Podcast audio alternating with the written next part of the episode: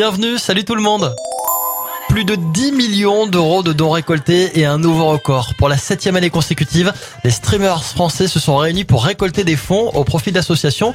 Grâce à différents défis, ils ont réussi à rassembler plus de 10 millions d'euros en faveur de 4 ONG de défense de l'environnement. Un geste de très très grande classe pour un gardien de but de foot et ce n'est pas un arrêt. Après euh, le malaise cardiaque d'un spectateur pendant la rencontre entre Cadiz et Barcelone, le gardien de Cadiz a couru pour apporter un défibrillateur en tribune et assister les soigneurs. Une action folle et un acte de grande bravoure.